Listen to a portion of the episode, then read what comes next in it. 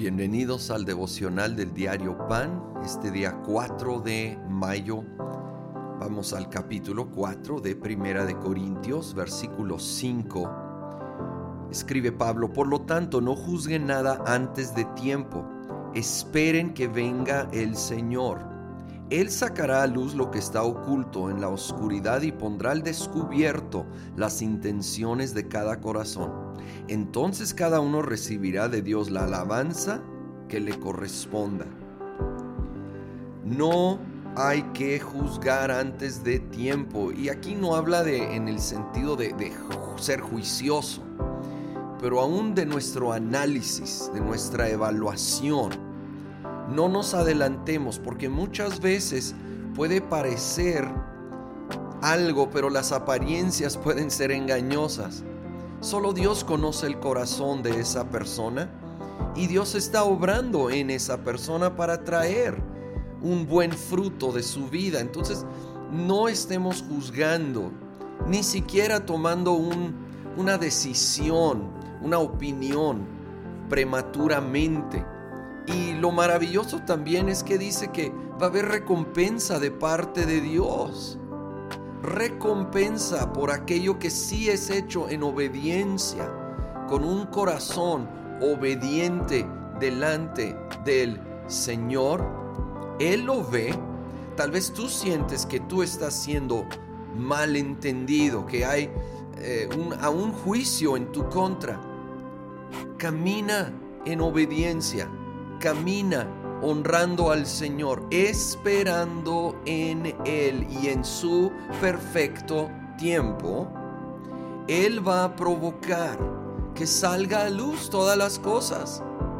Ahora, si no hay buenas intenciones en el corazón, entonces ahora es cuando reconocer eso, rendir eso y permitir que desde ahí el Espíritu Santo nos empiece a cambiar para que efectivamente estemos caminando en obediencia, honrando al Señor y confiando en el tiempo perfecto de Dios. Eso va a salir a luz y habrá recompensa de parte de Él. Sigue el pasaje, versículo 6.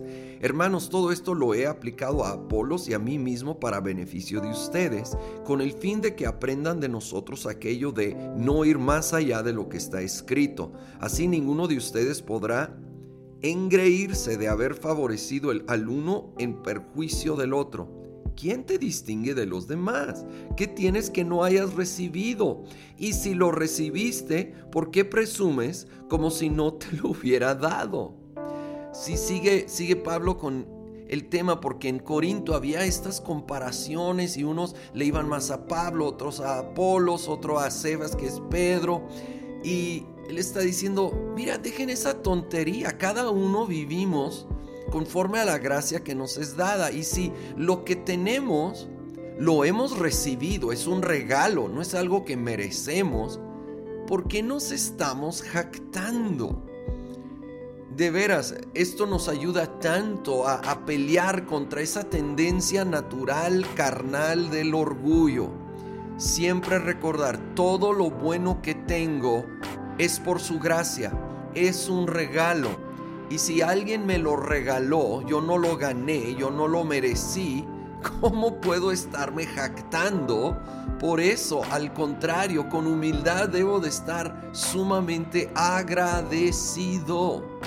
Agradecido con Dios por lo que Él me ha dado a mí y con una actitud saludable hacia los demás, porque reconozco que ellos también están obrando bajo cierta gracia, obrando en base a lo que Dios les ha dado a ellos, que es diferente, diferentes talentos, diferentes tareas, como tanto enfatiza aquí en Primera de Corintios.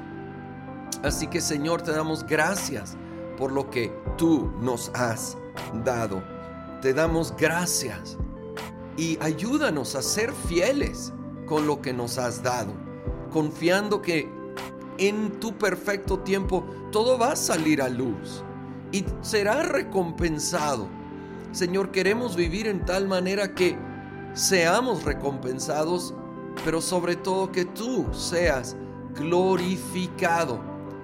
Señor, bendice a nuestros hermanos, bendice a los que nos rodean, que también puedan ellos desarrollar los talentos, dones que tú has dado y juntos ir avanzando para tu gloria en el nombre de Cristo Jesús.